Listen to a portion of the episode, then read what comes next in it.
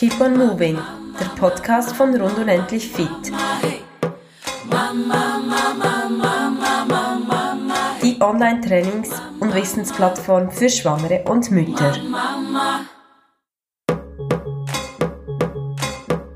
Herzlich willkommen zu dieser Folge. Ich bin Stefanie von Rund und Endlich Fit. Neben mir sitzt Regula. Regula ist unsere Hebamme, unsere Expertin, wenn es um Fragen ähm, bezüglich Schwangerschaft, die Zeit nach der Geburt geht.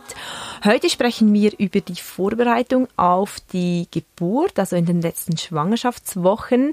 Ich selber erinnere mich, dass ich in meiner ersten Schwangerschaft irgendwann angefangen habe, diesen wirklich scheußlichen Himbeerblättertee zu trinken.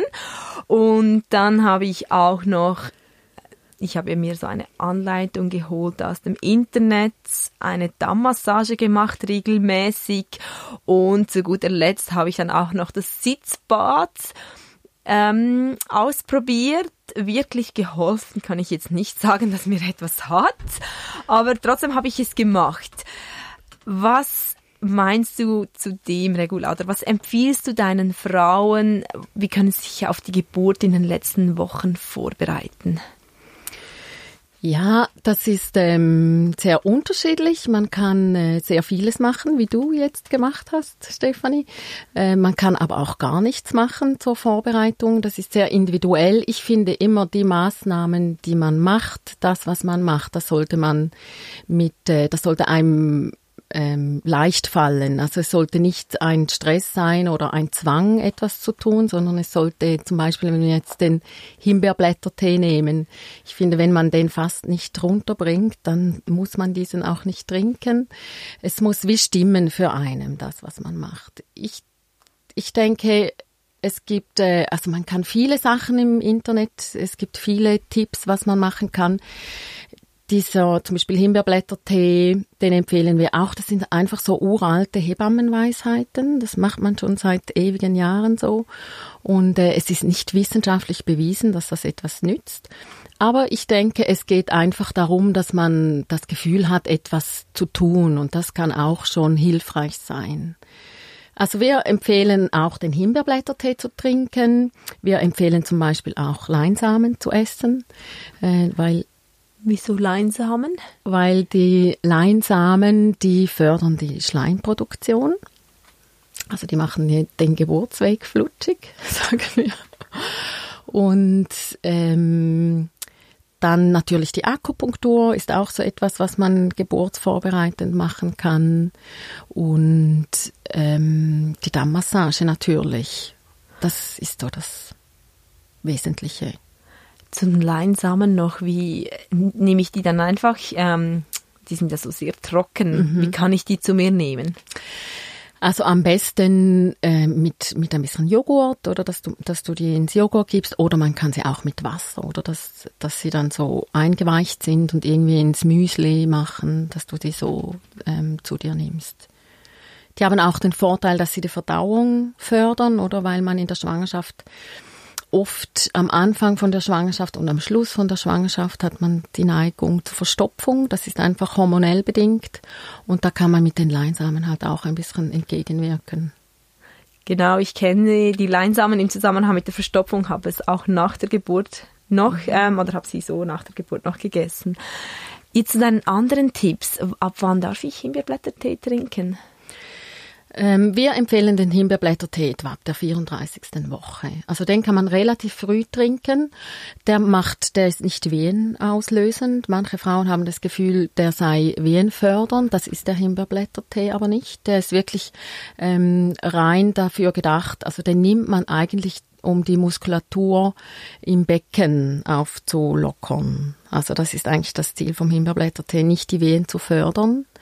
Und äh, oft also wir empfehlen zum Beispiel, dass man ab der 34. Woche den Himbeerblättertee trinkt und dann, wenn man so Richtung Termin geht, also wenn die Schwangerschaft schon fortgeschritten ist, vielleicht so etwa eine Woche vor dem errechneten Termin, kann man dann auch wechseln und Wehentee trinken. Also den Himbeerblättertee stoppen und dann mehr dann eben diese wehenfördernden Tees trinken. woher erhalte ich den wehenfördernden Tee? Habe ich gar noch nie gehört davon. Ähm, den bekomm, bekommst du in der Drogerie, in der Apotheke. Die haben oft so eigene Mischungen. Im, im äh, WNT hat es oftmals so diese Weihnachtsmischungen, äh, weißt du, so Zimt, Kardamom, Ingwer diese Sachen oder Eisenkrauttee ist auch wehenfördernd und äh, du kannst das in der Drogerie äh, dir besorgen. Oder du kannst auch zum Beispiel im Migro den Yogi-Tee, weißt du, den Chai, äh, du kannst den nehmen und ein bisschen frischen Ingwer reinraspeln und eine Zimtstange, das kann man auch so sich selber ein bisschen mischen ähm, nützt das dann wirklich auch, um eben die Wehen auszulösen? Weil ich erinnere mich auch, dass ich gewartet habe und ich habe dann wirklich auch Currys gekocht mit sehr viel. Ingwer und ja, schlussendlich kann ich nicht wirklich sagen, was dann geholfen hat. Ja, ich denke, das ist auch wieder, was ich schon ein bisschen angesprochen habe. Es geht mehr darum, dass, dass man das Gefühl hat, etwas machen zu können. Schlussendlich ist es ganz, also muss man das ganz realistisch so sagen, dass äh, wenn die Bereitschaft von der Gebärmutter nicht da ist, um Wehen zu machen, dann kannst du von außen so viel an, an diesen Tipps anwenden und es bringt nichts. Also es muss wirklich die Bereitschaft da sein von der, von der Gebärmutter, dass sie wie empfänglich ist ähm, für Wehen und das passiert halt meistens wirklich erst so kurz um den Termin rum, dass es dann wirkt und schlussendlich kannst du nie sagen, ob jetzt etwas von diesen Maßnahmen genützt hat oder ob es sowieso von selbst losgegangen wäre. Okay, ähm, ich kann mich also auch nicht ähm, zu viel der verschiedenen Tees trinken. Da gibt es kein zu viel. Nein, es gibt kein zu viel, wobei wir empfehlen schon, also vom, von, von WNT, dass man irgendwie zwei, maximal drei Tassen trinkt am Tag. Also mehr bringt irgendwie wie nichts. Also es ist nicht, dass es schaden würde, aber also ja, es nützt halt einfach nichts.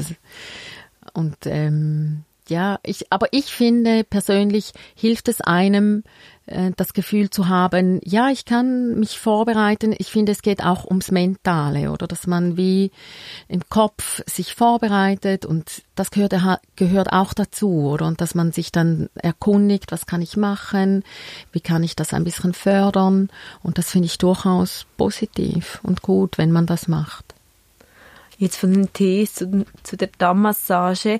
Ähm, dort äh, gehe ich jetzt eigentlich davon aus, wenn ich das mache, dass es mir, dass es dort etwas bringt. Ist es auch bewiesen, dass es etwas bringt? Oder was genau, sagst du jetzt aus Hebammensicht, weshalb empfiehlst du die Dammmassage ab wann und weshalb?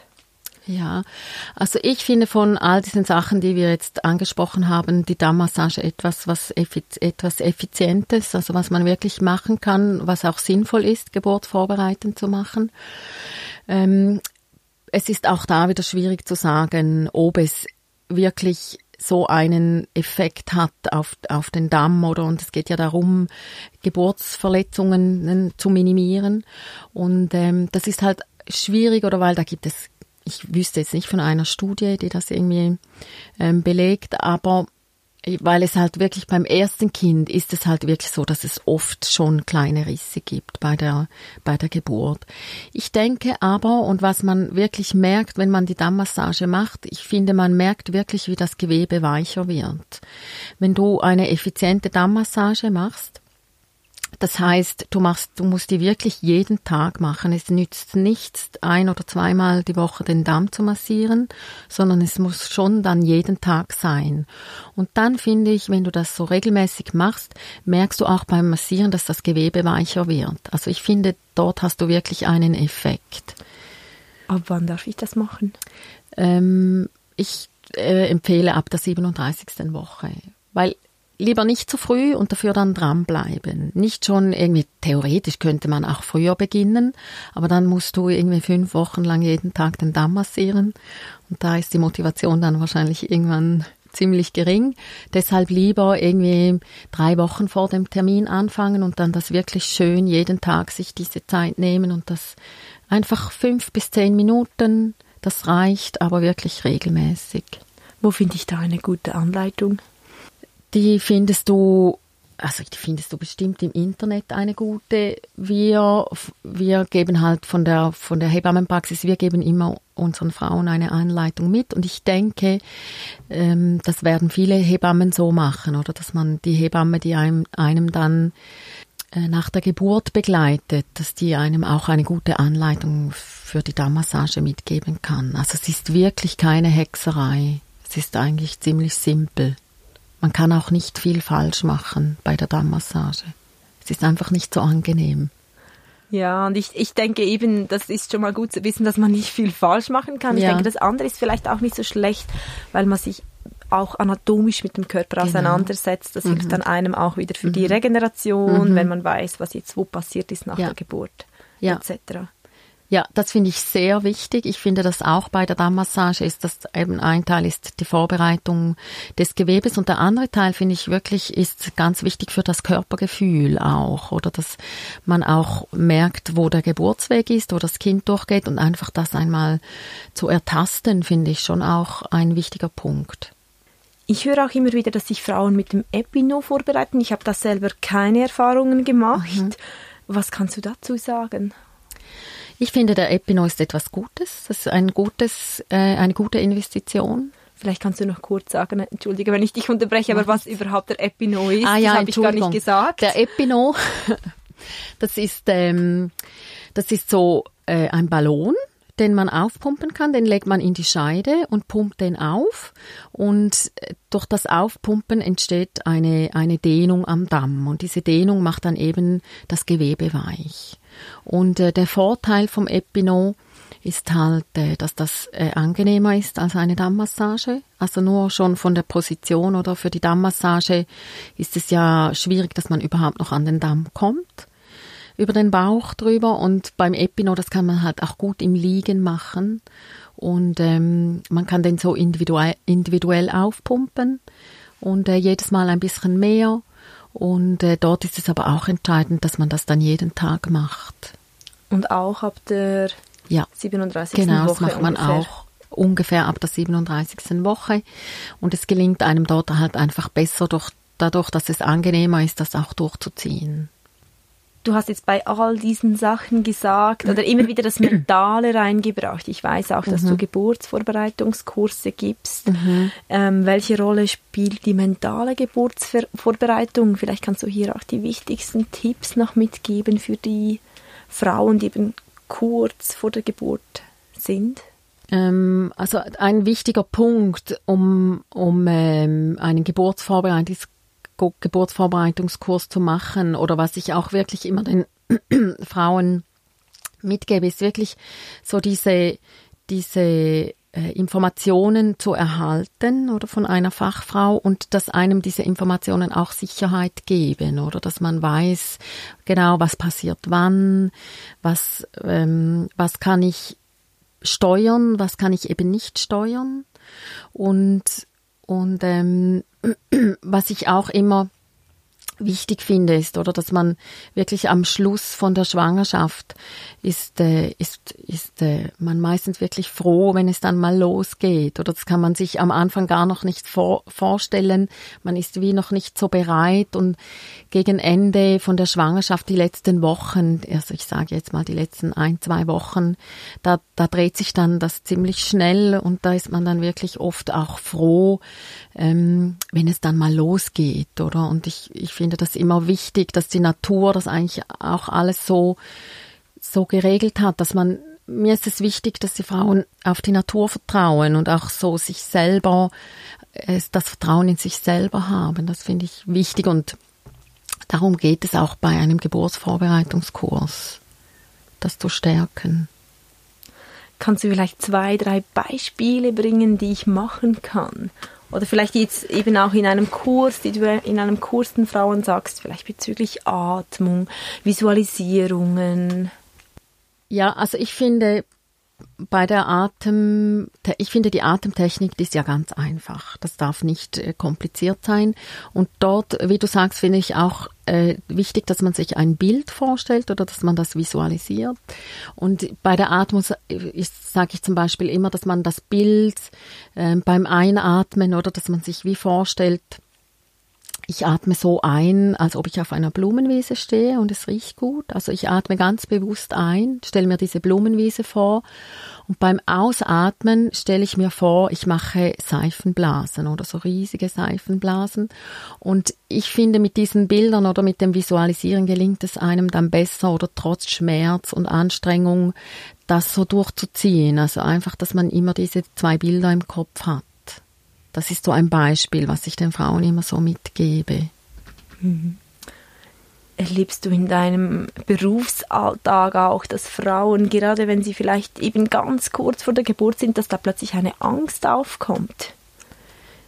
Ja, es kommt schon, das ist oft wirklich ähm, so kurz vor der Geburt, so diese Nervosität, Angst oder einfach Respekt davor, was kommen wird, oder weil das eine Situation ist, das kann man sich ja nicht vorstellen vorher. Und ich glaube, das ist, also, oder ich bin sicher und ich finde auch, das ist so normal, dass, ein, dass man da wie ein bisschen kalte Füße bekommt, oder? Weil man ist ja doch ziemlich lange schwanger und viele Frauen sagen, jetzt habe ich so lange darauf gewartet und, und äh, konnte mich so lange vorbereiten und jetzt, wo ich weiß, es dauert sich nur noch um ein paar Tage, bekomme ich auf einmal Schiss, oder? Und, und dann finde ich das aber auch so, das finde ich so normal, oder? Ich finde, dort ist es auch ganz wichtig, den Frauen zu sagen oder die Akzeptanz zu geben, oder für diese Angst, für diesen Respekt, weil das ist ja so etwas Natürliches, dass man vor, vor ungewohnten Situationen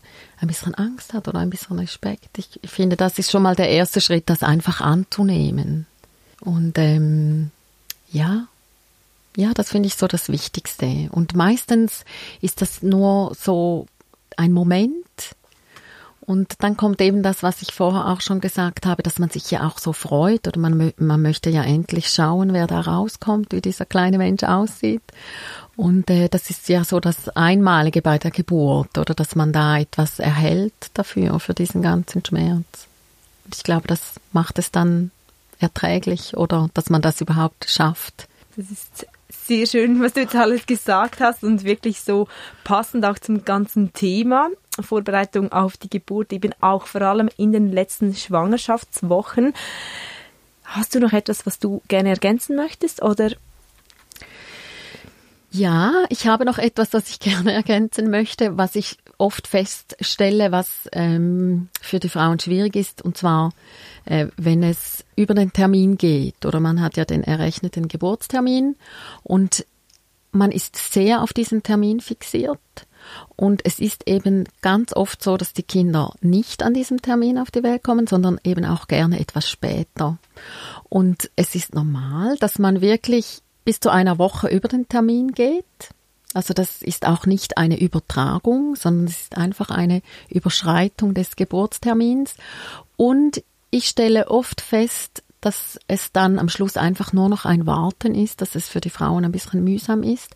Und ich gebe dort oft oder ich möchte gerne so den Tipp zu geben, dass man vielleicht den Termin nicht allen so mitteilt oder dass man wie sagt, ja, mein Kind, sagen wir, kommt Mitte April auf die Welt oder nicht sagt, ja, der Termin ist irgendwie am 10. April, weil ich merke oft, dass das Umfeld dann die Ungeduld auf die Frau überträgt und das finde ich ein bisschen schade.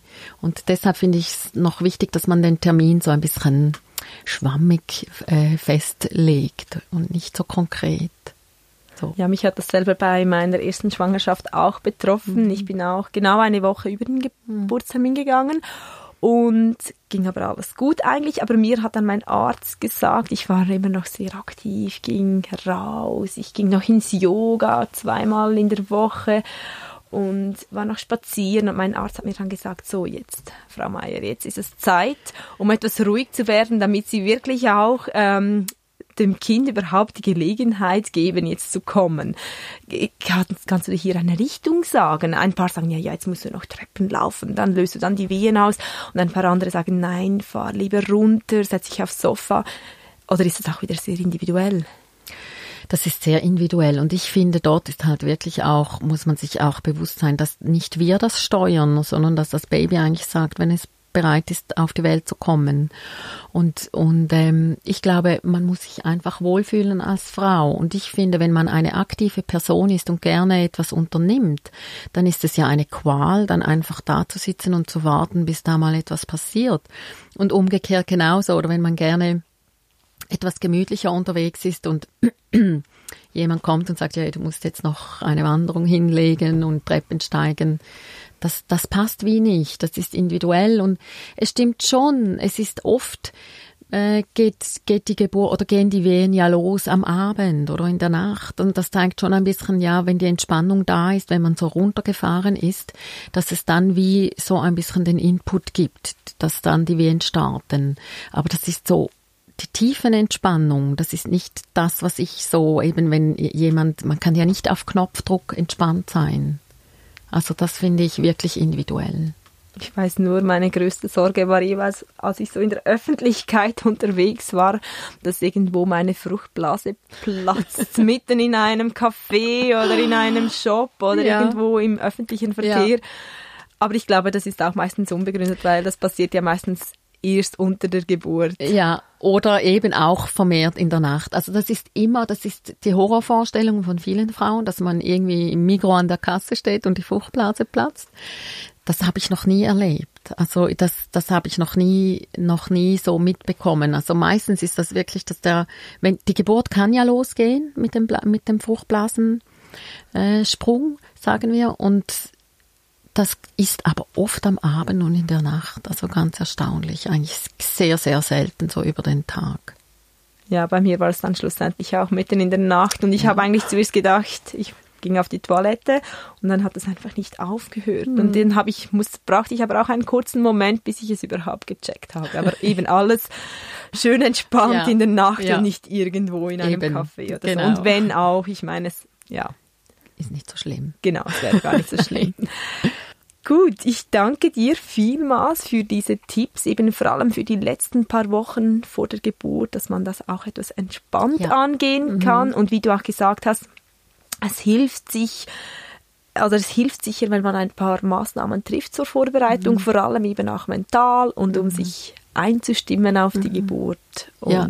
sich damit auseinanderzusetzen. Ja, ja, und eben dafür finde ich wirklich einen Geburtsvorbereitungskurs zu besuchen, was für einen auch immer, äh, finde ich sehr sinnvoll. Gut, dann nehmen wir das so als Schlusswort mit. Also hier die Maßnahmen, Tipps von Regula, die du umsetzen kannst, aber dir eben doch überlegst, zusätzlich einen Geburtsvorbereitungskurs zu besuchen. Und ich kann da selber noch anfügen als Schlusswort. Ich habe da auch wirklich vor der ersten Geburt wichtige Frauen kennengelernt, die bis heute in meinem Leben eine Rolle spielen, dank dem Geburtsvorbereitungskurs. Also auch der soziale Aspekt finde ich da nicht zu unterschätzen. Ja, absolut. Das finde ich gut, dass du das noch ansprichst.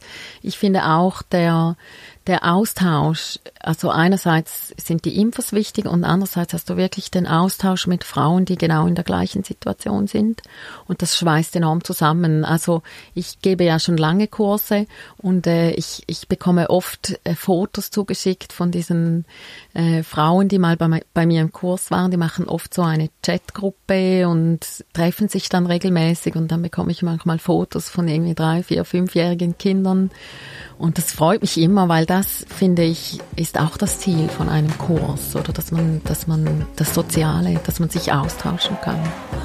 Genau. Gut, ich danke dir und ich wünsche dir, wenn du jetzt eben in den letzten Zügen deiner Schwangerschaft bist, eine gute restliche Schwangerschaft und nimm doch ein paar Tipps mit, die hier uns Regula mitgegeben hat.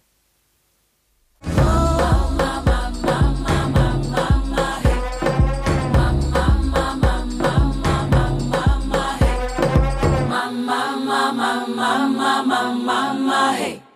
Mama, mama.